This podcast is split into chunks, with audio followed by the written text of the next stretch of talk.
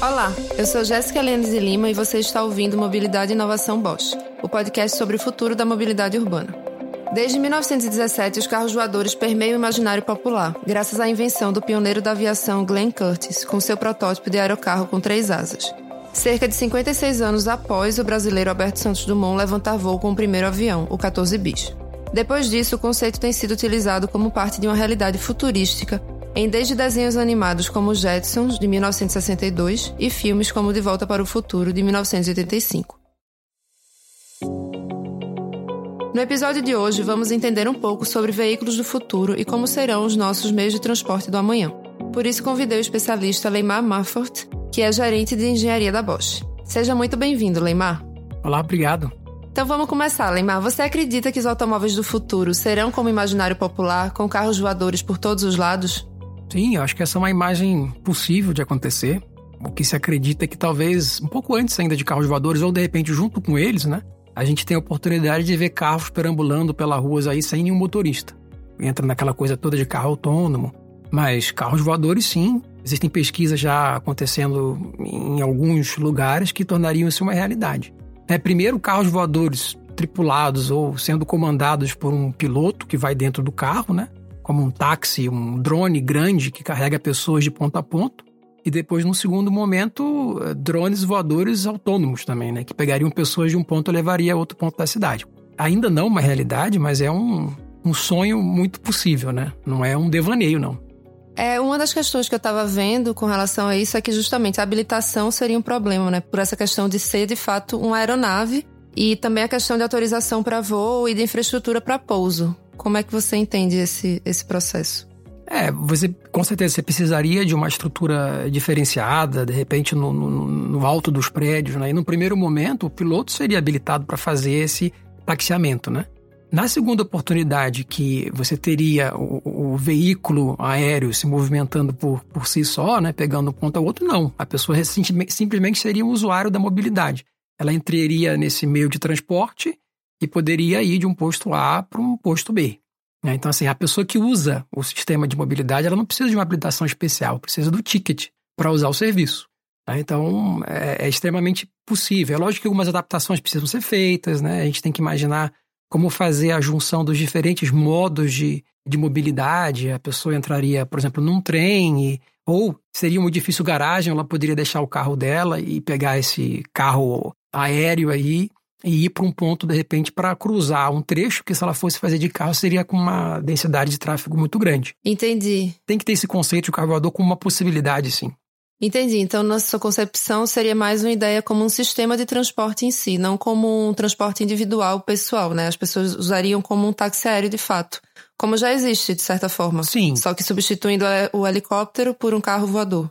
Certo. Mas a gente não pode excluir também, assim, o, o que pode acontecer, né, é um, é, tem uma, uma, uma, amplitude muito grande. Então, não dá para descartar também que alguém possa ter é um carro é, voador. Mas nesse caso, com certeza, a gente precisa ter esse cuidado que você disse, né, de uma autorização. A gente precisa entender como que isso vai se desenvolver. Mas no caso da pessoa ter realmente um, um veículo voador, né, com certeza ela vai precisar passar por um treinamento especial, até porque existem outros fatores que ela precisa observar voando que quando ela está andando na estrada ela não precisa.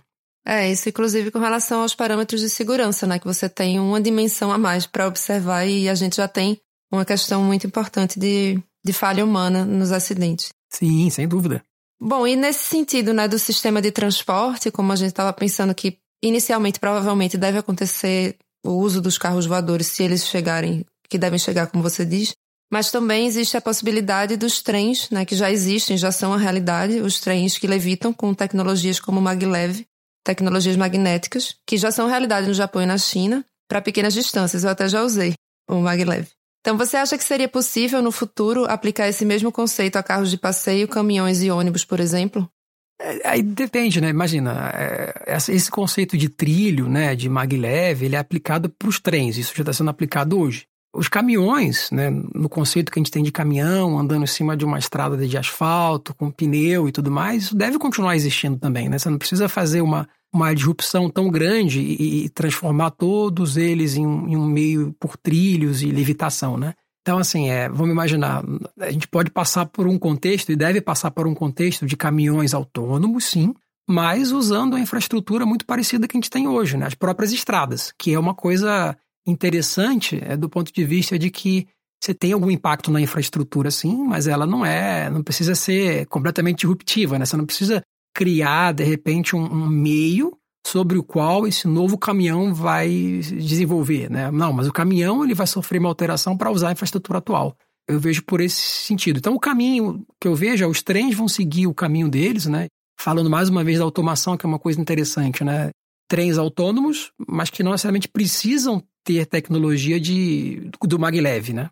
Mas pode ter simplesmente uma, um sistema de tração convencional de um trem, mas são autônomos, não tem um motorista levando de um ponto a outro. Então, tem espaço para todas as possibilidades num, num futuro próximo. Entendi. E essa questão da automação realmente é muito importante, né? Principalmente no transporte de longa distância, por possivelmente evitar a questão dos acidentes. Né? Sem dúvida. O que a gente tem, na verdade, é pegando agora um contexto mais é, próximo do veículo em si, do veículo que a gente está acostumado. Mais de 90% dos acidentes hoje eles são causados por falhas humanas. E existem várias iniciativas, até no Brasil e em outros países, até da própria ONU, de se estabelecer um trânsito sem acidentes, né? E isso passa, inevitavelmente, por, lá no futuro, tirar o motorista, que é o maior responsável pelos acidentes, né? Então, nesse sentido, né, um dos pilares aí que fazem com que essa direção autônoma realmente seja uma coisa a ser perseguida, a ser estudada, é a segurança. Né? Esse ponto da segurança realmente é fundamental e, e o carro autônomo passa por isso. É, nesse sentido, Leimar, eu tenho uma pergunta com relação à segurança no Brasil, porque aqui a gente tem, né, cerca de 30, no último levantamento, 31 mil pessoas mortas em acidente de transporte e mais de um terço eram motociclistas. E eu fiquei me perguntando, né, que a gente sabe que as principais vítimas dos sinistros, que até mudou a terminologia recentemente, dos sinistros de transporte no Brasil são os motociclistas. Eu queria saber se existe também algo nesse sentido de automação para motocicleta. O que a gente tem, é, vamos de repente trazer um conceito. Né? Imagina um trânsito que os veículos são inteligentes ao ponto de conversarem uns com os outros. Né? Então, os veículos são capazes de enxergar outros entes do trânsito, sejam pessoas, motociclistas, ciclistas. O que pode haver, vamos pensar no trânsito, na verdade, sendo conectado, o trânsito, na verdade, sendo inteligente, né? Você pode é, gerar alertas ou até atuações para o próprio carro para que ele evite algum acidente. A, motocicleta está passando em determinado lugar, o veículo é capaz de enxergar aquela situação e é, existe um sistema de auxílio ao condutor que evite que o motorista saia para a esquerda ou saia para a direita, porque ele sabe que tem uma situação de risco. Além disso, né, você não precisa nem chegar numa moto completamente autônoma, mas se você equipa a motocicleta com alguns sensores, né, isso também pode ajudar ao motociclista a evitar acidentes, né, que aumenta a percepção da pessoa, né? A gente tem os nossos sensores e os nossos olhos, os nossos ouvidos, a gente percebe o mundo com eles, com nossos sentidos, né? Mas se você pega a, a motocicleta e, e, e, entrega a ela sensores que aumentam essa percepção, entrega a ela parte dessa decisão por não fazer determinada manobra, você aumenta a segurança. Então, assim, muito antes de a gente ter um sistema completamente autônomo no motocicleta, a segurança já consegue ser garantida em passos incrementais. Então, assim, a gente começa a falar lá do carro voador, com certeza é um futuro, mas antes disso, tem muitas coisas que conseguem ser garantidas para melhorar a segurança num passo a passo. E com relação a essa questão da conectividade que você falou, né, da percepção, explica um pouco melhor para os nossos ouvintes o que significa essa conectividade nos veículos autônomos. Então, é assim, é, o veículo autônomo, né, para ele operar, ele precisa de sensores, né, para fazer aquilo que a gente faz com os olhos, ele vai precisar de câmeras, ele vai precisar de outros sensores, são radares, são sensores de som, são sensores de laser, então uma série de sensores. Cada um desses sensores, na verdade, eles têm um campo visual definido, né? ele vai enxergar tantos metros para frente, tantos graus né, para o lado, mas ele não consegue enxergar o que está atrás de uma curva, o que está acontecendo a um quilômetro de distância, ele não tem como saber. Né? Só que vamos imaginar uma situação que tem um carro que está trafegando a um quilômetro de distância do carro que você está. Se você conseguir criar algum tipo de comunicação entre os veículos, né, esse veículo que você está consegue enxergar com os olhos do outro. Você consegue, eh, com a conectividade, num primeiro momento, ampliar a percepção do meio, né? E aí criar funções super interessantes. Esse é um exemplo, é um tipo de uso da conectividade. Uma outra, é, imagina que você tem as câmeras da cidade olhando o que está acontecendo num cruzamento E os veículos que passam por essa via também conversam com a câmera, conversam com a cidade. E eles podem trocar informações e, de repente, determinar uma situação de risco. E aí agora a conectividade do outro lado é, pode ser emitido um alerta, por exemplo, um pedestre que está atravessando a rua, o celular dele vibra, ó, oh, cara, cuidado, tá vindo um carro, né? Então, assim, quando a gente fala de conectividade, é uma coisa muito ampla, né? Você pode ter uma conectividade de um veículo com outro veículo, naquele primeiro exemplo que eu dei. Você pode ter uma conectividade do veículo com a infraestrutura, que é esse segundo exemplo que eu dei, né? Das câmeras no cruzamento e o veículo. E você pode ter o, a conectividade do veículo com uma pessoa. Então, é, é um conceito bem amplo, que vai além daquela nossa ideia de internet, né? Hoje em dia, os veículos têm uma certa conectividade, porque a pessoa que está dentro do carro está com o celular ligado, está vendo a internet, então ele consegue ouvir músicas de um serviço de streaming de áudio, ele consegue usar um sistema de navegação conectado também à internet. Então, esse é um tipo de conectividade mais comum, a gente vê isso acontecendo. Mas quando a gente pensa na conectividade do carro autônomo, é uma coisa que vai além, né? Vai naquela coisa que a gente chama de IoT, né? Da internet das coisas. Por quê? As coisas falam entre si sem intervenção do usuário, né? Então, um carro está falando com outro carro e você nem sabe. Você está tendo um benefício dessa comunicação sem saber que ela está acontecendo. Mas ao mesmo tempo também esses dados, né? Como é que vai ser feita a segurança desses dados para o usuário? Porque isso é uma coisa que me preocupa um pouco. O carro vai estar tá ali se comunicando com a cidade, se comunicando com outro carro. As pessoas vão ter acesso a todos os deslocamentos que quem está dentro dos carros está fazendo. E essa questão dos dados não seria também algo a se pensar, não? Com certeza, né? E a gente tem já um incremento legislativo que se preocupa com isso, né? Então a proteção dos dados ela tem que ser garantida, né? Eles têm que entrar, por exemplo, num serviço, eles têm que ser de alguma forma anonimizados, não é nem esse termo existe, mas criar uma certo um grau de anonimato para eles para que você não possa identificar. Sem dúvida nenhuma, inclusive esse é um dos desafios, né? Quando a gente fala de conectividade, as pessoas se preocupam com isso e estão certas disso. A tecnologia ela não vai é, é, se desenvolver a despeito da segurança dos dados das pessoas. Isso não é, não é o intuito, né? É lógico que tem um apelo interessante pelo fato da segurança, pelo fato das 30 mil mortes que podem deixar de acontecer se você tiver um sistema robusto o suficiente, mas mesmo assim você tem que garantir os dados. Né? Existem já algumas iniciativas que já estão sendo colocadas em prática, que você pode usar veículos não autônomos, né? veículos que estão aí andando na rua, para que ao tempo todo eles fiquem coletando as informações sobre a estrada, para detectar onde tem uma placa.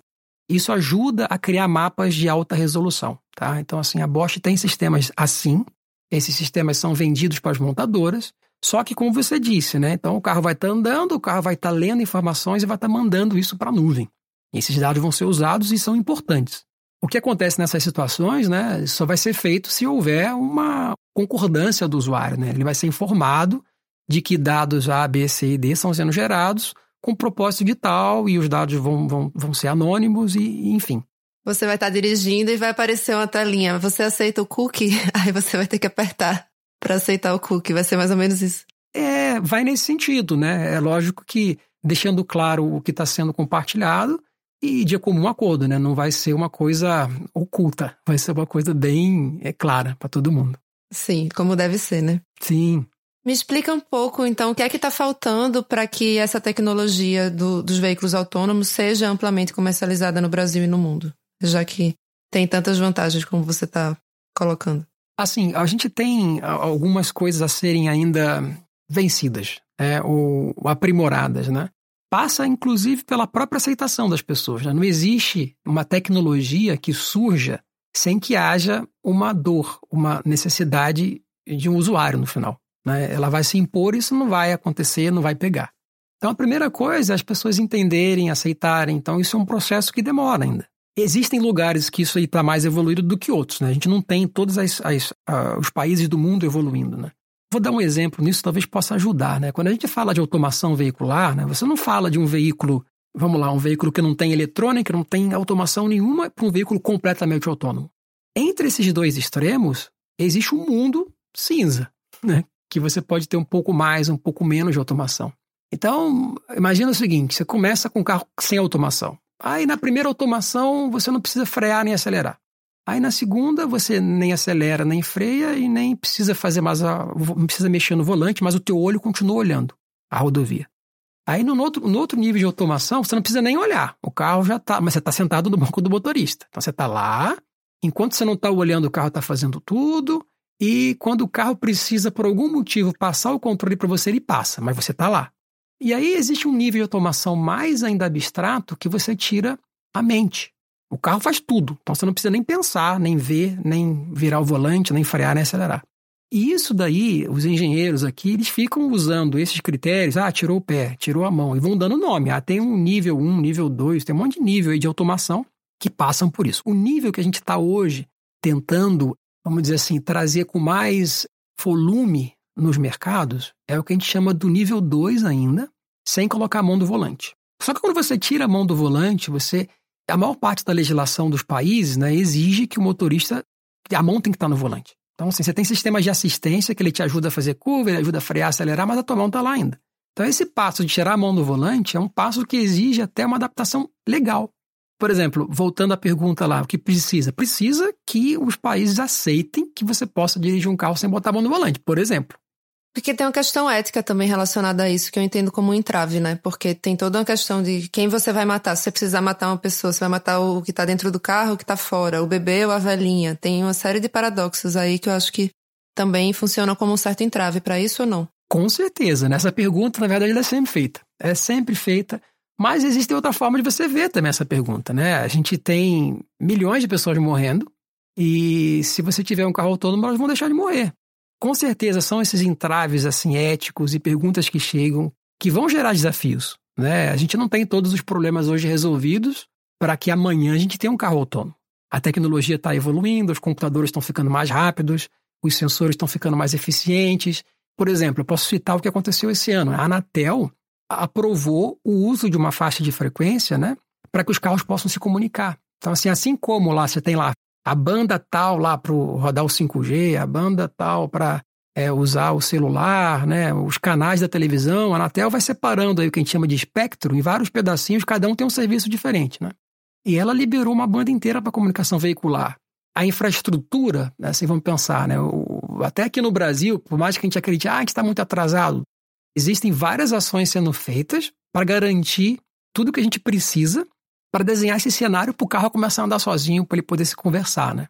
São vários desafios, super interessantes em todas as áreas, legais, de comportamento, de tecnologia, mas é um assunto super, super interessante que vale a pena continuar a é, estudar. É isso que você falou, né, da questão dos vários níveis de automação. Tem uma colega minha que fez mestrado lá na UFPE também. Ela, o mestrado dela foi justamente sobre veículos autônomos e o impacto desses veículos na fluidez de interseções. E aí o resultado que ela encontrou foi que se você tivesse mais de 50% dos carros autônomos, aí sim você teria um, uma maior fluidez nas interseções que ela estudou. Do contrário, na verdade, você teria uma piora justamente por essa interação entre o computador do carro autônomo e o, a pessoa que está dirigindo ser às vezes um pouco conflituosa, do carro autônomo ele precisar de uma distância maior e que isso só traria de fato uma melhora se você tivesse em ampla escala, né? E eu fiquei me perguntando assim, de fato, quanto tempo será que vai demorar para que isso aconteça no nosso país, que é um país ainda em desenvolvimento? É muito difícil a gente passar uma data, né? Porque são tantas variáveis que eu acho que é um ambiente muito complexo, é um sistema difícil de se resolver, né? Você não tem, na verdade, modelos que vão dizer a quando vai estar. Mas o que a gente pode, com certeza, olhar em estatísticas é que o nível de automação tem aumentado. Vamos pegar assim, um sistema de automação mais simples, né? Que é o, o piloto automático adaptativo. Né? O piloto automático adaptativo num carro, olhando aqueles níveis de automação que eu discuti lá atrás, é o que tira o teu pé do freio do acelerador. Então ele mantém a distância do carro da frente. Então esse é o piloto automático adaptativo. A gente tem percebido pelas estatísticas de que a cada ano é muito pequeno ainda, tá? Em, em termos absolutos, mas a cada ano a gente observa aumentos da ordem de 80% da disponibilidade desses sistemas nos modelos do Brasil. Então, assim, hoje veículos não precisa ser um carro muito caro, um carro de segmentos mais assim elevados para que isso esteja disponível. Esse movimento está acontecendo. Ao mesmo tempo que a gente tem esse nível de automação que a gente chama de nível 1, né, que a gente discutiu aqui, que seria só tirar o, o pé, né? Vamos pensar agora no nível 2, que o, o carro tira o pé e te ajuda a fazer curva. a gente já observa que veículos é, no Brasil, é, na Bosch a gente tem visto isso, né? Montadoras buscam o desenvolvimento dessas funções para o nosso mercado. Então, isso daí só reforça a ideia de que é um processo que já está em desenvolvimento. Eu acho interessante também, quando a gente conversa, é, fala sobre carro autônomo, né, sempre ter essa visão de onde pode chegar. A gente começou lá acima falando de futurística, Jetson, que pode ser uma realidade, mas antes disso existe um caminho, né? Esse caminho já começou a ser é, é percorrido com essas funções de automação um pouco menos autônomas, né? Desde a direção até em sistemas de estacionamento, né? Hoje que vira o volante sozinho, outro que vira o volante sozinho, freia, acelera, troca marcha, já é uma realidade. Existem já hoje sistemas de estacionamento completamente autônomos, que você deixa o carro, o carro procura uma vaga. É lógico que são carros especiais, né? Mas já existe. Então, assim, a gente observa que isso realmente está acontecendo. E nesse sentido, né? Você acredita também que a obrigatoriedade da habilitação para dirigir vai acabar? Eu sei que isso é uma questão que permeia também nessa discussão, né? A questão de crianças poderem dirigir, idosos poderem ir sozinhos. Não é o que eu defendo, eu acho que as crianças deveriam ir caminhando para a escola, deveriam morar perto da escola e ir caminhando. Mas eu sei que é uma discussão que é feita. Então, você acredita que a obrigatoriedade da habilitação ela deve cair com o advento da mobilidade autônoma? É, eu, eu, o que eu imagino assim, né? Existem carros que vão ser possíveis de serem operados nos dois sistemas, né? Então ele trabalha no modo autônomo e trabalha no modo motorista, vamos pensar assim, né? O que eu imagino é, assim, eu faço um, um, comparativo com sistemas hoje de aplicativo ou de um táxi. Né? A pessoa que faz o uso do serviço de mobilidade de um táxi ou de um sistema por aplicativo, ele não precisa ter habilitação, porque ele só está usando o serviço de ir para um ponto para o outro. Essa é a visão que eu tenho. Né? Se um carro sozinho prover esse serviço, as pessoas que estão lá dentro não precisam ter habilitação, porque ela só está usando o serviço de transporte. Então, na verdade, ele não dirige, né? ele está sendo dirigido. Então, nesse sentido, ele não precisa de, de nenhum tipo de habilitação. No sistema misto, né, que pode exigir que a pessoa que está lá dentro precisa tomar o controle do carro em alguma situação, aí precisa. Porque ele vai ter que ter o treinamento, ele vai ter que saber reagir, vai ter que saber frear e desviar de algum obstáculo, né? sem dúvida. Tá? Então, assim, depende, né? Depende da. Se a pessoa se via simplesmente como usuário do sistema de, de mobilidade, de transporte, acho que não teria mais necessidade. E nesse sentido, um dos pilares, um dos motivos que fazem com que se busque a direção autônoma é, na verdade, essa possibilidade de incluir pessoas que às vezes perderam a capacidade de direção, pessoas que ainda não têm, porque você acaba democratizando o transporte, né? É uma ideia de mais uma possibilidade de democratização de acesso. Então você acha que esse seria o principal benefício do carro autônomo? Quais seriam outros benefícios para o usuário? O principal benefício que eu traria é realmente a segurança que a gente discutiu lá atrás, tirando o motorista se diminui o número de acidentes. Apesar da, daquela situação da fluidez que você trouxe, existem estudos que demonstram que a fluidez pode aumentar em alguns tipos de cruzamento. O fato de você melhorar a fluidez, você também diminui o gasto energético, né, de ter um carro parando, freando num trânsito mais. Então você melhora também a, a eficiência energética, diminui a poluição de maneira geral. E a democratização também. Então eu colocaria isso daí como pontos a favor que justificam né, o desenvolvimento desse carro autônomo. Bom, para finalizar, assim, de maneira geral, o que é que nós podemos esperar dos transportes no futuro? No Brasil e no mundo em 20, 50 ou 100 anos? Qual a sua perspectiva para isso? Nossa, é uma pergunta difícil, né? Assim, uma, uma visão de, é. de longo prazo. Mas, assim, é, a visão que a gente tem, de maneira geral, é que a mobilidade, os serviços de mobilidade, eles vão ser personalizáveis, assim, vai ter uma coisa ligada à pessoa em si. Eu acredito que ela vai ser autônoma, uma coisa que a gente discutiu aqui de maneira bem mais aprofundada, né? Ela vai ser conectada, que também está ligado diretamente ao carro autônomo. Seria impossível pensar num carro autônomo sem conectividade, né?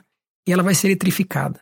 Em alguns lugares, né, está sendo desenvolvido ou defendido a ideia do, do, carro elétrico, mas a eletrificação tem benefícios, em, em alguns níveis ela vai ser. A gente acredita que isso vai acontecer sim. Não significa que seja o único caminho para se ter um trânsito mais limpo. Né? Aqui no Brasil, por exemplo, a gente tem uma matriz muito interessante com etanol, é uma, uma coisa renovável, né? Então a gente não está falando de petróleo, uma coisa que vai acabar um dia. Mas eu acredito nisso, nesses quatro pilares, né? Da, da personalização, da automação, da conectividade e da eletrificação. Então, quando a gente pensa em mobilidade, se a gente basear a mobilidade nesses quatro, eu acho que a gente está num bom caminho e com grande chance de acertar. Nos últimos 100 anos, né, a gente teve a invenção do carro foi mais ou menos, a invenção não, mas a popularização do carro foi 100 anos atrás, mais ou menos, né? E desde então a gente não teve assim uma grande disrupção. A gente continua com trens, aviões e carros, né? Vamos ver se nos próximos 100 anos se vai continuar assim ou se de fato vão vir aí essa popularização do carro voador, como é que isso vai funcionar. Então, Leimar, muito obrigada pela participação. Eu também agradeço a oportunidade de falar sobre um tema tão interessante que acho que desperta o interesse de muita gente, desperta o interesse de pessoas de áreas diferentes. Então eu, eu me sinto muito, muito feliz de poder compartilhar com vocês e com os ouvintes é um pouquinho do que a gente tem feito, um pouquinho da visão, um pouquinho da, do que a gente acredita que vai ser a mobilidade do futuro. Muito obrigada, eu aprendi muito com você aqui hoje. Obrigado. Eu sou Jéssica Helena de Lima e esse foi o Mobilidade e Inovação Bosch, o podcast sobre o futuro da mobilidade urbana. Nossos programas são quinzenais, sempre às sextas-feiras. Esse podcast é uma iniciativa da Bosch. Acesse bosch.com.br. Lembrando que Bosch se escreve com SCH. O podcast Mobilidade e Inovação Bosch é produzido pela agência Digitale. Acesse digitale.com.br barra podcast.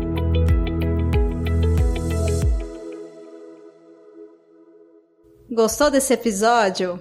Bom, né? Ele faz parte da campanha hashtag O Podcast é Delas 2021. Procure pela hashtag durante esse mês de março nas suas redes sociais ou acesse o site o e encontre muitos outros programas promovendo a maior participação de mulheres no podcast.